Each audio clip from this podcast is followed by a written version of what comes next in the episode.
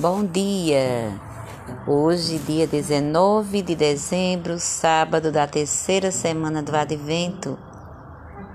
A graça a ser pedida hoje no nosso retiro, na nossa novena de Natal, é conhecimento da vontade de Deus, que se revela a cada pessoa e é vida. Na oração deste sábado da terceira semana do Advento, uma maior atenção à ação de Deus se faz necessária. Primeiro, porque estamos mais próximos do Natal do Senhor. Nestes dias, somos convidados a permanecer amorosamente atentos à presença do Senhor em nossas vidas, agradecendo, louvando, alegrando-nos, porque o Senhor virá. E mais, atenção, porque Deus se apresenta ao ser humano agindo, sendo vida e alegria onde achávamos que a graça, o abandono, a esterilidade e a morte não tinham solução. Nesse contexto, Deus é vida plena, devolvendo a vida às pessoas abertas à sua presença. Onde a infecundidade e o estéreo estavam, com sua presença Deus dá vida. Em duas narrações bíblicas deste dia de oração, Deus se apresenta transformando o que poderia ser de paralisia, seco, estéreo em vida. No livro dos Ju Juízes, perdão, livro dos Juízes, está o anúncio de que a mulher de Manoé estéril e sem filhos conceberá. Nessa narração, mostra-se que qual deve ser a atitude da mulher na sua gravidez. Não beberá vinho nem outra bebida fermentada e não se alimentará de coisa impura. Todo esse modo de proceder porque a mulher terá um filho. Desde o ventre materno, esse menino, Sansão, será consagrado a Deus, Nazir, e terá a missão de salvar Israel das mãos dos filisteus.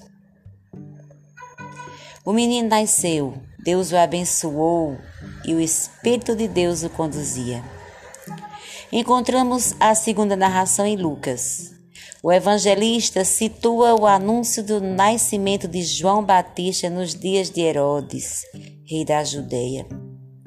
Zacarias era sacerdote e sua mulher Isabel, descendente de Araão. Não tinham filhos porque eram idosos e, ela era estéril. Ao desempenhar suas funções sacerdotais no santuário do Senhor para oferecer o incenso, o anjo do Senhor apareceu-lhe ao vê-lo, Zacarias perturbou-se e encheu-se de temor. Porém, o anjo disse-lhe: Não temas, Zacarias. E anunciou que Isabel lhe daria um filho, ao qual Zacarias daria o nome de João.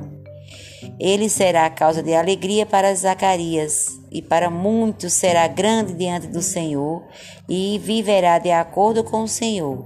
Ficará pleno do Espírito Santo, já no ventre de sua mãe e muitos a muitos converterá a Deus. O anjo Gabriel é o que anuncia essa boa nova.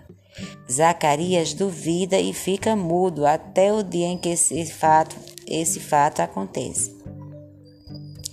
Deus revela na vida dos homens e mulheres em gratuidade. Deus se revela na vida dos homens e mulheres em gratuidade. Ele Escolhe os frágeis, os pobres. No infecundo, ele é a abundância de vida. A disposição para acolher sua presença na fé deveria ser nossa atitude. Deus se faz presente na impossibilidade de nossas concepções, com os olhos da imaginação. Ver o santuário onde se encontra Zacarias. Imaginar o santuário do Senhor. Nele Deus se revela. Como estão dispostas as coisas nesse lugar? Quais são elas?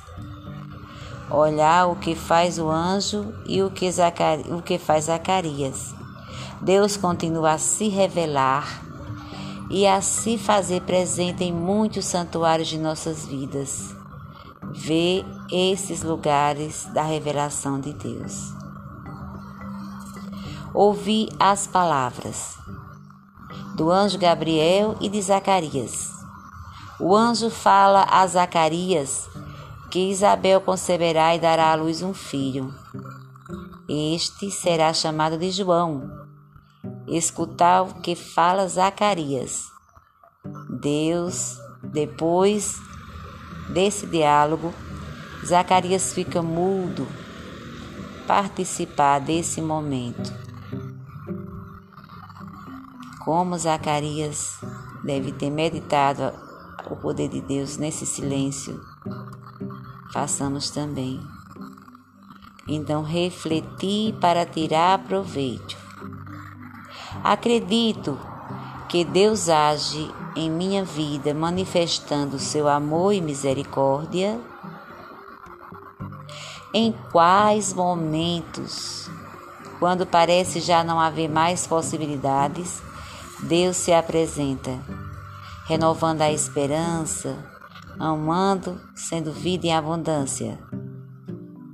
Fiquemos com essa meditação, com essas perguntas e vamos responder hoje lá no caderninho espiritual, porque estamos encerrando a semana, a terceira semana do Advento e hoje é o dia de, de, de partilhar as nossas impressões. Você vai lá no seu caderninho, se você tem o seu caderninho espiritual, vai pegar aquelas palavras, aqueles sentimentos mais fortes durante essa semana e vai compartilhar aqui conosco, ok? Aquilo que lhe deu alegria. Retome aquilo que você escreveu na avaliação da oração, da oração e veja o que o mais importante, aquilo que lhe deu mais alegria e foi mais fácil de rezar e compreender, ou aquilo que causou mais confusão, dificuldade de acolher.